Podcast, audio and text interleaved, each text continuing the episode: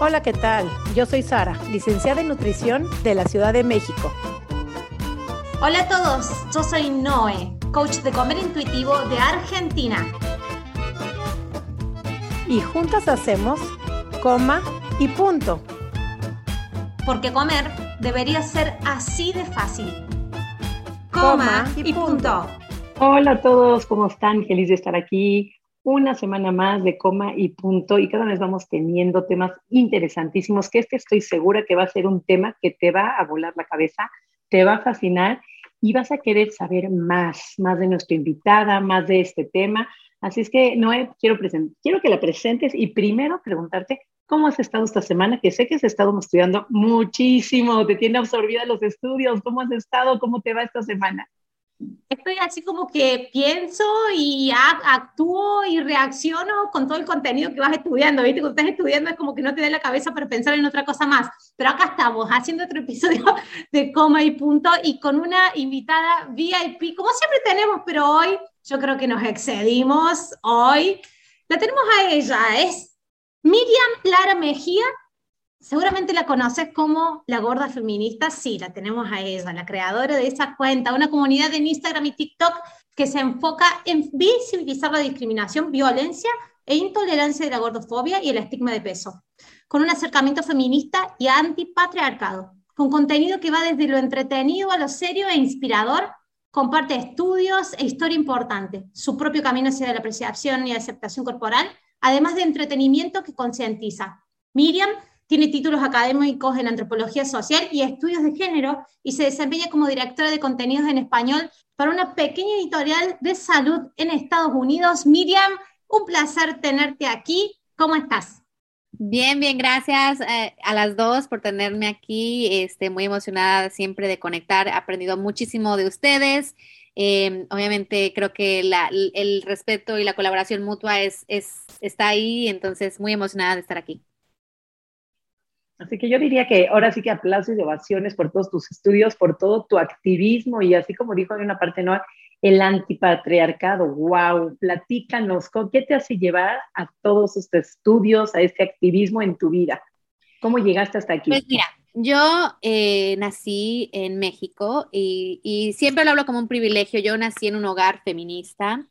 Eh, ambos mi mamá y mi papá eran feministas y crecí con esa como ideología de, de, pues de, poder ser, de poder existir, de tener el derecho de ser quien fuera. Además de que ambos, mi mamá y mi papá también eran personas intelectuales, que siempre hicieron su propio camino y como creer, eh, y no creo que, bueno, en lo que he visto, muchas mujeres somos, nos, nos, dirigen hacia un camino solamente, ¿no? Y por eso tenemos tantas peleas en nuestras vidas sociales cuando nos damos cuenta que, que no es cierto, que uno puede existir como es, tal y como es, ¿no? Eh, tuve ese gran privilegio de, crecer en un hogar feminista.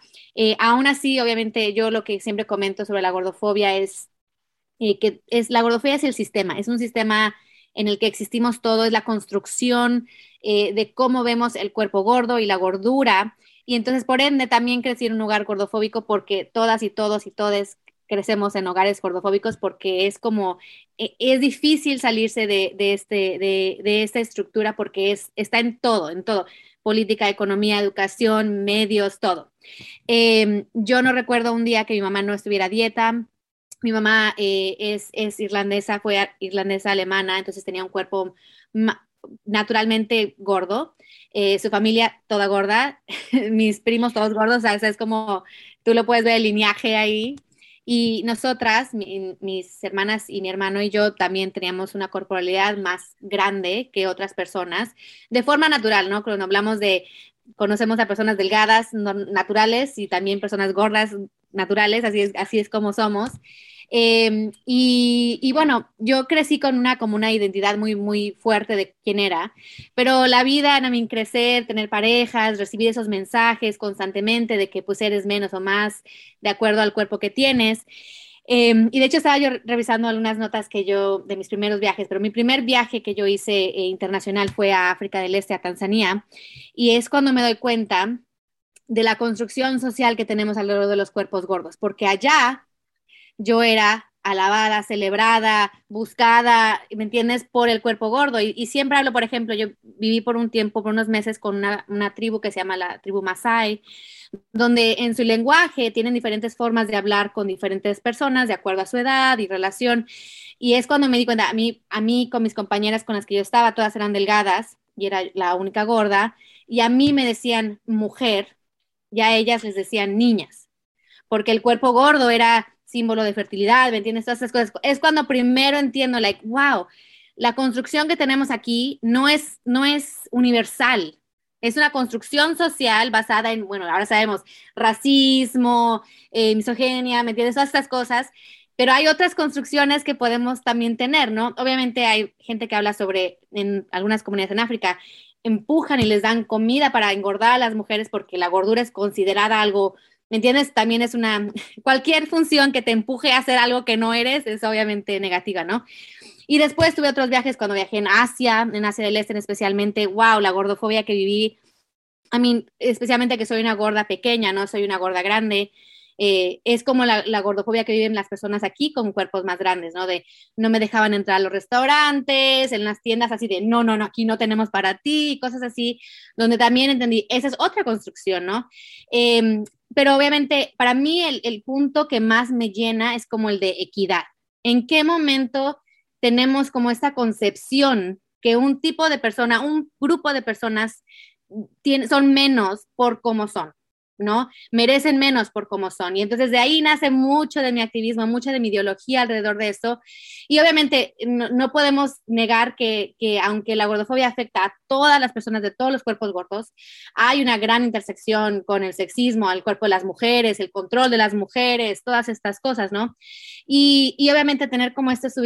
Yo eh, hace tres años eh, tuve un hijo, todo lo que viene con el cuerpo que cambia, ¿no? Como esta idea de que tenemos ese, la mujer, la cuerpo de la mujer tiene que ser así nada más, aunque, aunque sabemos que cambia, ¿no? Y es, no solamente cambia, es la, debe de cambiar, porque eh, esa es la forma natural de nuestra humanidad, ¿no? Em, y empezar a ver cómo esas injusticias y esos mensajes, yo creo que ustedes hablan mucho, esos mensajes así de, ¿por qué me siento menos? Porque mi barriga ahora está más suave, ¿por qué me siento menos de tal cosa? Y después, y no, lo que, lo que siempre platicamos, ¿no? De cuando empiezas a notar que todas las personas a tu alrededor se sienten menos de alguna forma, ¿no? Para mí eso es como el, lo que más me activa, ¿no? Decir, bueno, voy a ver a mis amigas, amigues y decir, bueno, la flaca se siente mal, la gorda se siente mal, la rubia se siente mal, la morena se siente mal. O sea, ¿quién se siente bien? ¿No? Y entonces te empiezas a dar cuenta que los mensajes, esos mensajes de odio corporal, de, de, menosprecio corporal, de que no apreciamos nuestro cuerpo como es, tal y como es, es algo que abarca a todo mundo, ¿no? Y, pero obviamente, singularmente a mí me, me interesa mucho la gordofobia porque sí creo que ese, ese es el único sesgo según la Universidad de Harvard, el único sesgo que tenemos como cultura de intolerancia, que tenemos como cultura que ha seguido en aumento, mientras que los demás, racismo, obviamente sí existen y van a seguir existiendo porque son también estructurales, pero eh, la homofobia, el capacitismo van cambiando, vamos creando ideologías que la combaten, la gordofobia se ha cimentado y hay personas que hablan sobre cómo se ha convertido en el eje de todo. Ahí también está el racismo, el capacitismo, todo. Pero la idea de que creamos que una persona gorda es menos o tiene todos estos, es floja, es fofa, es lo que sea, para mí eso es lo que más me genera como, eh, que, absolutamente incongruente es pensar que todo un grupo de personas eh, eh, son menos. Y ese es como mi, mi trabajo de, de activismo. Ahora, debe haber una historia personal porque fíjate, vos creciste en una familia donde tenías padres que tenían una cabeza que se permitía expandir, entonces sus hijos también permitieron expandir su cabeza, pero tu mamá, como es una mamá de que cayó en las garras de, como decís, está embebido en todos lados, eventualmente caemos en esto de hacer dieta. ¿En algún momento hiciste el clic? ¿En algún momento hiciste un punto de saturación con respecto a las dietas? Si es que alguna vez estuviste a dieta, ¿en algún momento hiciste un punto de saturación donde dijiste, esto por acá no va? No es así. Tengo dos, dos puntos. Bueno, eh, sí, yo he hecho dietas, muchas dietas. Y, creo que cuando vas de dieta también va de ejercicio, ¿no? Todos esos mensajes, comidas buenas, comidas malas, más ejercicio, si no sudas, si no te matas, si no sé qué, ¿no? Todos estos mensajes, con eso he vivido mucho tiempo. Em, mi última dieta fue una dieta como de esas eh, bajas en carbohidratos y recuerdo perfectamente que la hice, eso fue hace como, como ocho años, y la hice y recuerdo sentir depresión, o sea, como like un bajón increíble y yo platicé con una amiga y le dije, ¿sabes qué? Es que, es que estar a esta dieta me está, me está haciendo sentir así, ¿no? Y me acuerdo que se rió así como, like, pues claro, no comer te vas a sentir así. Y I was like, no, pero como que algo, como que, like, como que algo no está ahí, ¿no? Y entonces ahora entendiendo que, bueno, los carbohidratos tienen una función increíble en la función del cerebro, en emociones, todas estas cosas que like, es parte de como nuestra fisiología humana, que necesitamos diferentes, em, y no somos omnívoros y comemos diferentes cosas. Em, entonces esa fue como la primera dije, yo ya no voy a hacer dietas oficiales así. Obviamente, creo que a veces cuando hablamos de la cultura de las dietas se nos olvida que que está como en, eh, es muy, es, es, como el pan de cada día, ¿me entiendes? No es así que estás haciendo una dieta, pero si piensas, eh, no voy a hacer, no voy a comer tal cosa, voy a hacer tal cosa, de acuerdo a estas filosofías, entonces es cultura de la dieta, ¿no? Pero esa fue como mi última dieta donde dije, yo jamás voy a hacer una dieta porque no me siento bien. Aparte de que pues no funcionan y no bajas y whatever. Em, pero definitivamente cuando yo me caso, con mi esposo y él, él es colombiano, él tiene una, a mí hay muchísimos elementos ahí de, de, de, cultura latina. Y recuerdo que él decía, no podemos comprar galletas porque si yo, si hay unas galletas en la casa, me las voy a comer todas. Y yo decía, es que a mí no me pasa eso. Yo tengo mis galletas, me como una galleta y ya, tan tan. Y el mañana me como otra si quiero y whatever. Y con él, pues como empezamos a decir, like, wow, qué descontrol hay contigo, like puedes ser como normativamente saludable y comes así, pero tienes estos descontroles. Es cuando empecé, yo nunca había tenido como esa experiencia de notar en alguien ese descontrol alrededor de la comida, porque sí, aunque soy persona gorda y, y sabemos ahora que el, la genética determina y muchos determinantes de salud determinan el tipo de cuerpo que tenemos y cómo almacenamos grasa y, el tamaño y todo eso. Eh, nunca había vivido con alguien que tuviera como ese descontrol de la comida. Ahora mi esposo tenemos todo tipo de dulces y todo y, ya no hay un descontrol porque está disponible, ¿no? Ya puede comerse una galleta si quiere comerse la galleta, pero ya jamás desde entonces no se come toda la comida, ¿no? Todo, todo así como Em, y esas son como mis dos experiencias que me empezaron a decir. Y obviamente después, cuando yo me embaracé y bueno, las mujeres gordas recibimos muchísimos mensajes alrededor del embarazo, fertilidad, todas esas cosas. Y a mí me tenían, o sea, como persona gorda, como persona eh, con el IMC determinada, obesa, no que no podía subir yo tantas cosas. Y yo decía, bueno, pero a ver dónde está la ciencia, qué dice la ciencia del peso en el embarazo, los cuerpos gordos, y empezó a decir, like, no, es que está bien si tu cuerpo necesitas comer, come, como esas, como esas mentalidades alrededor de, obviamente si tu cuerpo te está diciendo que comas, hay algo que necesita, que está pasando en tu cuerpo, que necesitas escuchar, que necesitas saber qué es lo que está sucediendo, ¿no? Em, y es cuando ya definitivamente digo, jamás voy a hacer, jamás voy a hacer una dieta, jamás voy a hacer Claro, y, y, es lo que es interesante, o sea, tengo días donde I'm like, oh my gosh, quiero comer puro carbohidrato, puro pana, y días donde like, oh my gosh, vegetales por todos lados, y, y días donde es una mezcla de las dos cosas, y para mí, o sea, yo ya tengo este proceso y aparte tengo la conexión teórica con la que estoy aprendiendo, pero para mí verlo con mi esposo es súper increíble, cuando él ve esa sensación donde ya no tiene descontrol, a mí, like, para mí es like, like, esto es el, es el, el, trabajo. Y obviamente, pues todavía mis hermanas, ambas también son gordas, mi hermano también es gordo, todavía tienen esos, esos mensajes, ¿no? Donde se pelean de like, te escucho, Miri, te escucho lo que estás diciendo, pero, pero, pero no, voy a hacer smoothie, porque el smoothie tiene like, ok, vamos a ver esos mensajes, qué significan, te, hace sentir bien el smoothie, ok, cómete el smoothie, ¿no? Like, como esas conversaciones. pero sí, obviamente, eh, también cuando hablamos de dinero, dónde, cuánto dinero se invierte, cuánto dinero hay en eh, para la cultura de las dietas, de, de, de, vendernos estas dietas, estos productos, em, y saber y empezar a escuchar decir, like, a ver, ese yogur tiene no sé qué cosa de la no sé qué cosa, like, cuando empiezas a, saber qué está detrás de todo esto, de estos mensajes, es, es muchísimo más fácil eh, reconocerlos y como encontrar otro camino hacia otra dirección. Tienes toda, toda la razón. Y dijiste algo de pasadita, como si fuera normal o una conducta normalizada, pero no es normal. No sé si recuerdas que dijiste, todas nos sentimos mal. Si el estómago así, si es alta, si es baja, si es este pelirroja, si es de pelo negro. Y es algo que dices, oh my God, ¿qué está pasando en la sociedad? Que han hecho de alguna u otra manera que todas, sin importar, porque el que me esté escuchando allá afuera o aquí, que me escribe en los comentarios, no, yo nunca me he sentido mal y soy la más feliz con todas las partes de mi cuerpo. Vamos a hacer una encuesta nueva, a ver cuántas allí en, el, en YouTube o en el Spotify nos pueden, o en nuestras redes sociales de cualquiera de las tres, nos pueden escribir. Yo nunca me he sentido mal y soy completamente feliz. Entonces, si hablamos de, no, nunca me gusta hablar de todo nada, pero si hablamos de una gran mayoría de personas, de mujeres sobre todo, y voy a incluir también a los hombres, donde hay una alta demanda de insatisfacción corporal, si no con, completa, con alguna parte de tu cuerpo, o sea, los brazos, las piernas, la pompa, la panza, la nariz, el cachete, el pecho, o sea, siempre hay una parte que tienes que modificar, que operar o que cambiar. Entonces, nos han enseñado esta cultura de dietas a que existe la cirugía de nariz, existe la cirugía bariátrica, existe la cirugía de pechos, entonces quiere decir que si existe, entonces quiere decir que está mal y entonces lo tenemos que cambiar. Y esa conducta se ha hecho como completamente normalizada. Bueno, si no te gusta tu nariz, entonces cámbiale. Si no te... Pero ¿qué tenemos que llegar a esa parte de insatisfacción de no me gusta?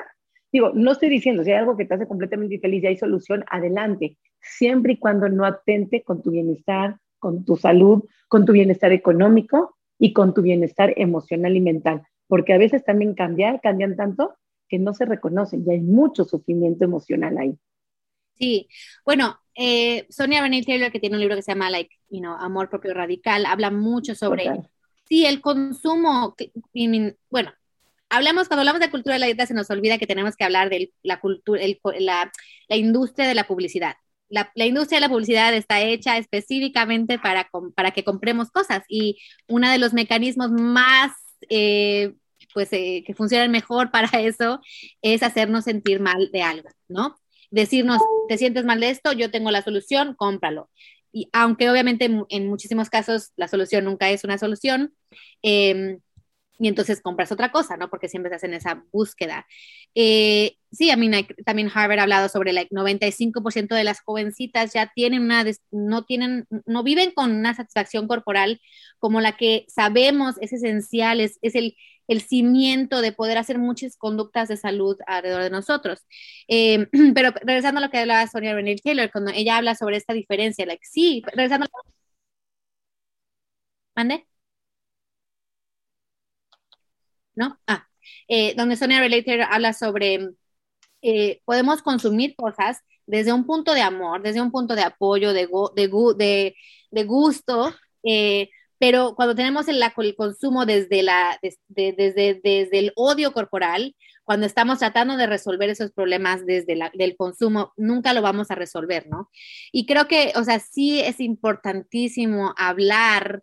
Yo por eso, para mí, cuando empiezas a hablar sobre esto y, y, haces esa pregunta, a ver, piensa alrededor de ti, ¿quién alrededor de, de ti vive con una completa certeza de su, de su valor eh, apreciación corporal.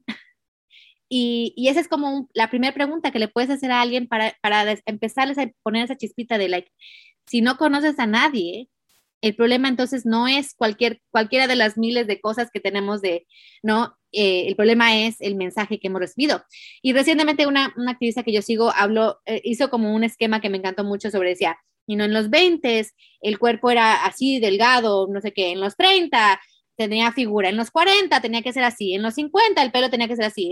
Y entonces no es estático tampoco, ¿no? Entonces sí, obviamente ahorita el cuerpo, ahorita estamos entrando a lo que va a ser y eh, un momento de donde sí hablamos de diversidad corporal, pero aún así muchas de las activistas gordas nos están llamando la atención, nos están diciendo, estamos todavía celebrando el cuerpo gordo, que es you know, este tipo Coca-Cola o whatever, o el cuerpo gordo, you know, como la muy hermosa uh, modelo Ashley Graham, donde, you know, tiene facciones todavía, you know, muy en el sentido normativo y, y no estamos todavía el cuerpo gordo que no tiene ninguna de esas facciones, eh, no lo estamos celebrando, ¿no? Entonces es como todavía ese llamado a atención, pero cambia, ¿no? Y entonces el hecho que sabemos que cambia quiere decir también que es algo que nosotros tenemos un control de cómo, de cómo celebrarlo. Y yo, por ejemplo, para mí, eh, yo ahorita he estado mucho en ese trabajo de tomarme fotos así como donde esté, ¿no? Porque pues obviamente tomarnos fotos para compartir en redes nos da como esa ansiedad de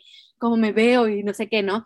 Y tratar de tomarme fotos y que mi esposo me tome fotos así como, like, en el momento, feliz, y postear esas fotos me ha ayudado muchísimo a como a jalar ese poder de, de, de la mirada externa, ¿no? De nuestro valor siempre lo hemos puesto en la mirada externa, cómo se ve, quién dice, no sé qué, ¿no?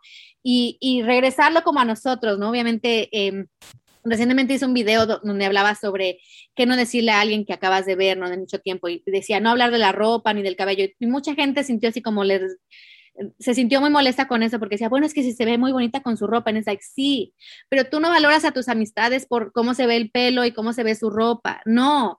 Entonces, cuando jalamos ese, ese valor externo y nos enfocamos en otras cosas, que son las cosas que en verdad valoramos de las personas, nos permite cuestionar un poquito ese mensaje, esos mensajes de odio corporal que, que, que, que bueno, aparte de todo, creo que son profundamente dañinos, no solamente de mi opinión, pero hay evidencia extensa científica que son profundamente dañinos a nuestra capacidad de tener vidas saludables, vidas plenas. Solamente para hacer un paréntesis y para que la gente sepa un poquito de lo que es, por ejemplo, neuromarketing em, y todo lo que es estrategias de venta, para hacer una colación ahí lo que hablabas, Miriam, de que toda esta cultura en donde te venden cosas y que vos compras desde la carencia, desde creer que cuando obtengas eso que compras vas a resolver el dolor que estás sintiendo ahora. Hay estrategias de eso. Yo me dediqué a eso mucho tiempo, por eso lo conozco. Se llama neuromarketing y lo que primero tenés que ir a buscar se llama el dolor del cliente. El dolor es eso que te haría invertir muchísimo dinero en pos de creer de que con el producto que estás comprando lo vas a cambiar. Pero también existe, hay un, un sustrato neurológico de, que, avala esa teoría y que es de los procesos hedónicos que hacemos con nuestra mente. En nuestra mente, la parte consciente hace un proceso que nos dice, es un método de evasión del presente, ¿no? Cuando no podemos tolerar ciertas o creemos que no podemos tolerar ciertas cosas en el presente, hace esto. Nuestra parte consciente no es nada, la parte reptiliana, no es la emocional, es netamente de nuestra corteza prefrontal, hace un viaje como que nos dice en el futuro, cuando tengas esto, tengas esta talla, tengas este empleo, tengas este dinero, tengas, tengas pareja, ahí las cosas van a ser mejor. Entonces como que vivimos en pausa hoy, haciendo todo para ese futuro. Y básicamente lo que pasa es que cuando llegamos a ese futuro, hay un periodo entre tres y seis meses de duración si obtenemos las cosas que queríamos obtener, para que se normalicen y volvemos a caer en un estado de insatisfacción. Entonces se, aparece otra cosa por la cual, ah, ahora no es el peso, ahora es la nariz, ahora es la celulitis que me quedo, ahora no es la pareja, ahora es la casa que no tengo, ahora son los hijos que no tengo, ahora Entonces siempre va a aparecer otra carencia, pero porque así funciona neurológicamente nuestra mente y sabiendo eso se han creado ciencias para saber cómo vendernos mejor. Porque en realidad no compramos las cosas que necesitamos, compramos o sea, no compramos lo que necesitamos, compramos lo que emocionalmente nos afecta y que creemos que va a solucionar nuestras vidas, nuestros dolores más fuertes. Y es por eso de que es una cultura tan multimillonaria. O sea, en proyecciones de mercado, dentro de 10 años, todo lo que sea fitness y adelgazamiento sigue estando en el tercer puesto mundial y viene en el tercer puesto hace como 30 años, 40 años. Seguimos comprando mucho con respecto a la insatisfacción corporal. Sí, y, y, y, bueno, yo lo veo como ahora como madre con mi pequeñito, ¿no? Donde, por ejemplo, eh, estamos tan acostumbrados que le llegan 10 mil juguetes. Para mí es like, porque 10 mil juguetes no los vas a apreciar, ¿no? Entonces, I'm like, ok, mm, vamos a jugar uno y después en unos meses, cuando estés listo para el siguiente, es el siguiente, ¿no? Em, pero sí, o sea, esto no es así como que magia, tiene, me encanta cómo lo, lo planteas en, el, en, en, toda la ciencia. Este es, el mercadeo es una ciencia, tienen gente que está haciendo todo tipo de estudios de qué funciona. A mí los supermercados están hechos de esa forma, donde ponen las comidas para de acuerdo a cómo funciona nuestra, nuestra filosofía, ¿no? Y, creo que ciertamente para mí ha, ha, sido muy clave algo que yo comparto mucho con personas que apenas están como, o ni siquiera están, pero esta idea de, es que este producto es el que hace todo, ¿no? Este producto, uy, I'm like, ok, cualquier vez que tú escuches eso, Ok, para.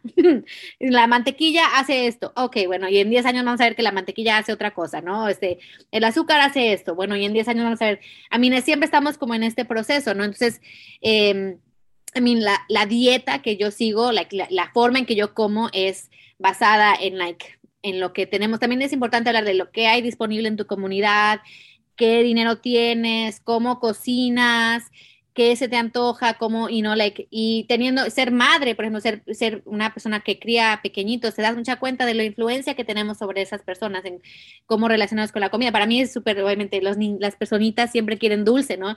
Cómo aprender a nosotros, manejar nuestras filosofías alrededor del dulce, alrededor de lo que pensamos que está bien y no mal, para no generarles como esta ansiedad alrededor de, like, no voy a comer mi, cena y voy a comer el postre, ¿me Como esa forma donde ahora, por ejemplo, en mi mesa, mi, mi, mi, personita tiene su postre siempre en el plato con la comida y se lo come como se va comiendo la comida y, no, y tratamos de remover todas esas cosas con las que yo también crecí, like, bien, mal, ¿no? Todas estas relaciones con la comida eh, tan, tan profundamente arraigadas. Para mí es importante cuestionar eso porque cuando hablamos de, like, eh, ay, come menos o come, no comas tortilla, come este, verduras verdes, ¿no? Pero si la gente no sabe cocinar estas cosas, si no son parte de su cultura, entonces no son funcionales, ¿no? Entonces, eh, a mí la verdad, como entender desde una perspectiva cultural, familiar, dónde estamos, etcétera, etcétera. Pero sí, el interesante. No, está interesantísimo el concepto de tener que perseguir lo que ahorita no es. O sea, estoy pensando en, cuando acabó la guerra, cuando estaban todos flacos, no había disponibilidad de alimentos, todos eran delgados, la mercadotecnia la publicidad era no sea flaca, coma más, hay que ser gordos, o sea, hay que estar en contra de lo que, entonces de ahí ya empieza a ser la insatisfacción corporal porque no vamos a la moda, ¿no? Diríamos que la moda quien la acomoda, pero en ese entonces, pues tiene que ver cuestión de épocas. Ahorita a lo mejor la época es estar con los six-pack y los cuadritos marcados, entonces, ¿cuánto sacrificio implica tener el six-pack? ¿Cuánto sacrificio implica, no sé, estoy pensando en la revolución moderna, en la revolución francesa, cuando tenían que los reyes, la opulencia, eran los gordos, los grandes, no tenían acceso de alimentos, eran flacos, los plebeyos eran todos delgaditos. Entonces, ¿quién demostraba estar in, estar a la moda? Pues los gordos, los que tenían acceso a dinero, y los que podían tener así, pues entonces esos eran, pues eran los reyes, no eran los plebeyos. Entonces, dependiendo de lo que no vamos teniendo acceso, entonces si es el six pack y luego si es el curvy, entonces ya ahorita viene la modelo curvy qué bueno que llama la atención porque no estamos haciendo diversidad corporal. Ah, ok, ya no los flacos, pero entonces accedemos a las modelos aceptables, modelos bonitas curvy. Pero ¿qué pasa con todos esos cuerpos que no son tan curvy, que sí son gordos, que tengan o no tengan salud? Porque podríamos hablar de salud en todas las tallas, pero ¿qué pasa con los que no tienen salud? Están fuera de la jugada también. Pues yo creo que parte de la aceptación y de la diversidad es literal todos los tamaños de cuerpos y todas las personas, tengan salud o no tengan salud, porque ha parecido que tener salud se ha convertido en un valor moral. Y hay quien decide no tener salud, hay quien no puede tener salud, hay quien decide no tener dinero y quien no puede tener dinero. Entonces, yo creo que ahí es donde hablas de la equidad y no caer en la época donde estamos, porque las épocas van marcando, como dijiste tú, si hay tanta insatisfacción corporal, ¿qué mensajes estamos recibiendo? Y bueno, la, la cultura, la gente puede mandar el mensaje, que tanto nosotros somos responsables de poder recibir esos mensajes, de quererlos o de cómo recibirlos, sí o no. Sí, y bueno, eh, por ejemplo, podcasts como los de ustedes, y, o sea, educarnos, yo, yo siempre digo, bueno, ¿cómo empiezo? Pues que empieza primero a seguir gordas, empieza a seguir gordas en todas las redes, empieza a seguir gordas en todos los espacios, empieza a seguir cuentas que están cuestionando, que están diciendo, a ver, ¿qué es esto? ¿Por qué está pasando? E, e, o sea, el momento que empezamos a cuestionar es como la clave, ¿no? es, ahí es como la chispa donde decimos, a ver, y no, cuando hablamos de gordofobia, por ejemplo, mi activismo, hay muchos ejes que, y muchos espacios, hay muchas direcciones y mucha gente está haciendo diferentes cosas y eso es importantísimo porque esto no es así como like una solución a un problema, porque la gordofobia, el estigma de peso, todo este sistema de, de, de insatisfacción corporal no es, no hay una solución singular, ¿no? Eh, porque está en todos los espacios, está en la construcción misma de los sistemas eh, este, de salud, mediáticos, etcétera. Entonces, em, es importante hacerlo de, manejarlo de diferentes perspectivas y, hacer el activismo de diferentes perspectivas, ¿no? Y, creo que lo que para mí, eh, como decías, o sea, esta idea de, de ha cambiado la forma de cómo pensamos del cuerpo es también un ejemplo clave de que es una construcción social y que podemos cambiar la construcción social. Solo para, para agregar estudios, hay las hermanas Kite, no sé si las conoces, Beauty Redefined, que, que escribieron el libro More Than a Body. Em, hicieron esas, un estudio, sus doctorados están hechos, sobre sus procesos de investigación propios, ellos pusieron la investigación en marcha, así que eso es genial. Em, hicieron investigación basada en eh, las estadísticas estas que salieron en el año 2012 que dicen de que el 91% de las mujeres del mundo, del mundo están insatisfechas con su imagen corporal y 50% de el 91 cree que se solucionaría bajando de peso. Tomaron esas estadísticas y empezaron a hacer encuestas. Una de las primeras preguntas que ellos hacían en las encuestas de laboratorio de investigaciones decían, ¿qué es lo que sentís con respecto a tu cuerpo? ¿Sí? Y esto es lo que encontraban, de que, dicho y hecho, 9 de cada 10 mujeres no sienten, sino de que primero se desdoblan, se cosifican, evalúan su cuerpo cómo se ve y después cómo se sienten en consecuencia. Solamente para hacer idea, este, eh, agregar a la idea esta que decía Sara de preguntarle a las personas si hay alguien allá afuera que se siente bien con su cuerpo, y esas aclaran esto. Si vos le preguntas allá afuera a las mujeres si hay alguna que se sienta bien con su cuerpo, hay unas que te van a decir que sí, pero pregúntale por qué y te van a decir lo mismo. Es porque se ve así mi cuerpo. Entonces, cuando vamos a las experiencias llanas, puras de la experiencia corporal, no, no tenemos como el simbolismo para poder describirlas desde otro lado. Hemos caído como en una simplificación de lo que es la experiencia en el cuerpo, que culturalmente no encontramos ni en el lenguaje cómo describir las experiencias corporales. Es la única forma de que existan experiencias corporales que el lenguaje nos permita acceder a cómo describirlas. Pero nos hemos dado cuenta que en esto que es Occidente, hasta el lenguaje se queda corto en cómo permitirnos a nosotros describir las experiencias puras en el cuerpo y no tener que hacer esto de salirnos hacia afuera, evaluar nuestro físico y después cómo nos sentimos en consecuencia. Porque sí hay mujeres que se sienten bien en su cuerpo, pero es pura y llanamente porque hacen este proceso y se ven y se creen que se ven bien y no por otra cosa. A mí, pero eso lo podemos extender a la mujer, ¿no? O sea, cuando tú hablas de, de, de, las mujeres en el, en el, valor que tenemos como sociedad, en, en, nuestras sociedades, a mí es en servicio a, es en reflexión a, soy buena madre, ¿me entiendes? Like, como esas relaciones externas, ¿no? Y, y la cultivación de nuestro valor inherente, o sea, nuestro propio valor es algo que, que bueno, yo creo que algunas culturas algunas filosofías eh, nos permiten como ese concepto, pero a veces siente como un poco like bougie, ¿me entiendes? Como like, a lo mejor no, ¿me entiendes? Externo. A mí, para mí lo que me interesa es esto. Yo sigo mucho, muchas nutricionistas que hablan aquí en Estados Unidos sobre las, la, comida latina, ¿no? Y como de cómo las construcciones anglo, eh, blancas y no eh, centradas en el hombre nos limitan, ¿no? Nos limitan la capacidad de entender nuestro mundo desde nuestras propias formas eh, auténticas y, endémicas, ¿no? Y eso a mí me interesa, como esa idea de tú, o sea, tú, tú, tú individualmente, en qué partes, y me encanta lo que dices, ¿no? La idea de, de, ni siquiera a veces tenemos las palabras, ¿no? Y bueno, y lo vemos con, con, el hecho de que hablamos todavía de body positive, like, como si ese, esa palabra en inglés no nos permite abarcar, ¿no? Entonces yo, por ejemplo, uso mucho apreciación corporal, aceptación, me gusta utilizar diferentes... No tenemos palabras en español. Que en verdad resuenen, ¿no? Que en verdad, porque sí hay palabras, pero no, que en verdad como sean así, like, el body positive para mí eh, acapara muchas cosas, que a veces aceptación no, apreciación no, ¿me entiendes? Y sí, esa, necesitamos esas palabras. Les toca a ustedes, les toca a ustedes.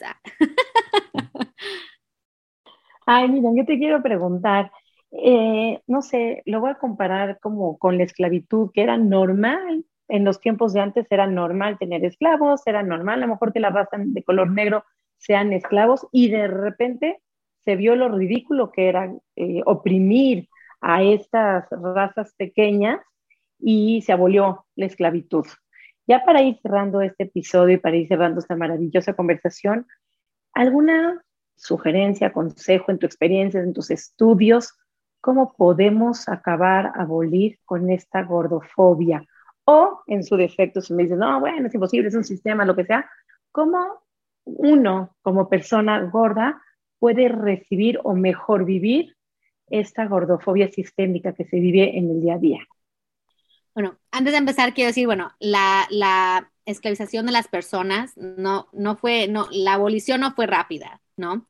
Eh, y esto es, es comparable en el sentido de que hay hubieron estudios amplios científicos por centenas, por cientos de años que trataban de decir que las personas de, negras eran menos de todas las formas. Aquí en Estados Unidos se sigue, o sea, esa filosofía. Todavía hay doctores en Estados Unidos y probablemente en el resto del mundo que creen que la piel negra es más gruesa que la piel blanca y tratan de una forma distinta el, el dolor en personas negras, porque todavía tenemos, o sea, esos son cientos y cientos de años de construcción social. La gordofobia igual, para mí, una, una eje clave es, claro. Sí, es cuestionar la ciencia. Ahora tenemos diferentes activistas como, you know, Fat UK Doctor, Regent Chastain, que hablan y están diciendo, a ver, ¿dónde están los estudios? ¿Cómo fueron construidos? ¿Qué dicen los estudios? ¿Quién los construyó? ¿Para qué finalidad? ¿Quién los financió? Y empezamos a ver, like, oh, ok, todo lo, que, todo lo que pensamos sobre el peso y salud está influenciado por la industria de bajar de peso, o sea, no hay otra forma. La, el IMC, el índice de masa corporal, está construido, no, no, no existían los estudios, inventaron los números, son arbitrarios, no reflejan la realidad, ¿no? Entonces, para mí, una parte que me gusta hacer en mi, en mi activismo es, a ver, ¿qué dicen los estudios? Y sí, los estudios siempre pueden utilizarse para diferentes finalidades, pero hay estudios muy eh, eh, eh, enormes que, son, que, nos muestran que, que, la forma en que hemos construido esa, idea de la, de la gordura y, y, de las personas gordas está incorrecta. Entonces, para mí, cuestionar eso, y hay muchísimas más personas como entendiendo y diciendo, a ver, qué está pasando con esos estudios, cómo creamos estudios que nos ayudan a entender, por ejemplo, el estigma, la gordofobia, tienen un impacto en la salud y de hecho son probablemente la razón por la cual vemos esos problemas de peso en las personas de cuerpos gordos. Eh, de forma personal, y, bueno, obviamente también cuestionando, hay que ver cuerpos gordos, hay que ver cuerpos gordos negros, indígenas, hay que ver, hay que si estás viendo redes, quiero que vayas y sigas a personas gordas para que tú tengas ese cambio, porque te, te, cambia ver cuerpos gordos felices, bien o no felices. O sea, la diversidad de la experiencia gorda no es así que todas somos, vamos a usar moda y vamos a, ¿me entiendes? Que podemos existir en nuestra totalidad. Eh, pero finalmente también, o sea, yo sí creo que hay muchos caminos y muchas direcciones hacia cómo combatir la gordofobia. Creo que la primera cosa es empezar a cuestionar tu propia gordofobia. Todas y todos y todes somos gordofóbicos, pero mientras más entendamos nuestro rol, mientras más ayudemos a, hacer, hacer intervenciones, a interrumpir la gordofobia cuando la vemos tanto de nosotros hacia otras personas como de otras personas a otras personas, de una forma, eso es como like, queremos cambiar el sistema, pero tenemos que empezar en lo personal, ¿no? Siempre empezar. Lo personal es político, tenemos que hacer ese trabajo nosotros constantemente, ¿no? Yo constantemente estoy evaluando qué dije, cómo lo hice, em, informarnos creo que es súper importantísimo, por eso cuentas las cuentas de ustedes y, el podcast de ustedes, infórmate, empieza a cuestionar, a decir, o sea, para mí, saber que esto es una injusticia, saber que hay un grupo de personas que consideramos menos por su cuerpo, ese debe de ser como un principio de decir, like, como seres humanos no debemos de permitir nunca que se construyan sistemas alrededor de la inequidad, de la discriminación y del daño hacia otras personas. Y finalmente, también creo que es importante, vivimos en espacios que podemos a veces controlar, podemos escoger con quién, nos, con quién estamos, podemos escoger eh, ser personas que vivimos en un espacio donde vamos reduciendo nuestra gordofobia, tanto de nuevo la nuestra como la de otras personas. Y bueno, si estás en un avión y ves que una persona gorda está siendo eh, sacada del avión porque no cabe en el asiento, porque el asiento fue diseñado específicamente para escribirlo, si hay espacios donde tú puedes ser una, una persona que, que, irrumpe en este espacio, hagámoslo, porque eso es súper, súper importante, ¿no? Y bueno, esos son quiero que, quede claro, obviamente, esas son puertas, esas son puertas hacia muchísimo más. Hay muchísimas lecturas y muchísima información. Eh, eh, las redes sociales nunca van a hacer todo, ¿no? Son, te digo, nada más como esa puerta donde a lo mejor vas para un camino, pero, pero sí creo que súper clave, vayan a seguir personas gordas y gordas, gordas grandes, no gordas curvy o, mid-size o lo que sea. Vamos, vamos a expandir nuestra, nuestra idea de, de todo esto. Ha sido un placer, cinco estrellas, cinco diamantes este episodio. Muchísimas gracias Miriam por tu, tiempo, porque vos también estás haciendo todo este espacio para las personas tomar conciencia y empezar a, a hacer cambiecitos y tomar pasitos diferentes a los que veníamos haciendo hasta ahora. Muchísimas gracias por, por todo lo que estás haciendo en tus redes sociales y por estar acá con nosotros. Muchísimas gracias, Sari. Recordanos tus redes sociales. Miriam, también vamos a querer recordar tus redes sociales, así las personas que nos están escuchando te empiezan a seguir y cerramos este programa. Yo quiero nada más decirles que de veras pónganle regresar a este último pedacito que dijo Miriam y vuelven a poner play porque fueron consejos maravillosos, aterrizados y súper útiles para poder empezar a deconstruir estos sistemas, ver cómo desconstruimos los estudios científicos para toda esta gente que me dice, pero es que tengo que bajar de peso para mi salud. ¿Dónde dice? ¿Qué estudio científico lo dice? ¿Dónde está avalado? qué tan obsoletos son, qué tan absurdos o ridículos es que sigamos estigmatizando a la obesidad, entre comillas, o a los cuerpos grandes. Así es que empecemos a escuchar nuevas conversaciones, que para eso está aquí Miriam, súper agradecida. Me encanta que vuelve a repetir tus redes sociales, voy a compartir las mías. Soy Nutrición Sari en Facebook y en Instagram. Feliz de poder haber compartido este espacio con una persona tan sabia, tan preparada y con tanta sabiduría. Gracias, Miriam, y bienvenida a la familia Come Punto. Tus redes sociales, Mir. Sí, gracias. Eh, bueno, yo nada más quería decir lo último es, nadie sabe todo. Todas estamos aprendiendo. Entonces, si tú estás en este camino, estás escuchando y dices, bueno, es que yo no estoy ahí, no estás ahí, nadie está ahí. Todos estamos en una ruta, en un camino. Empieza, cuestiona.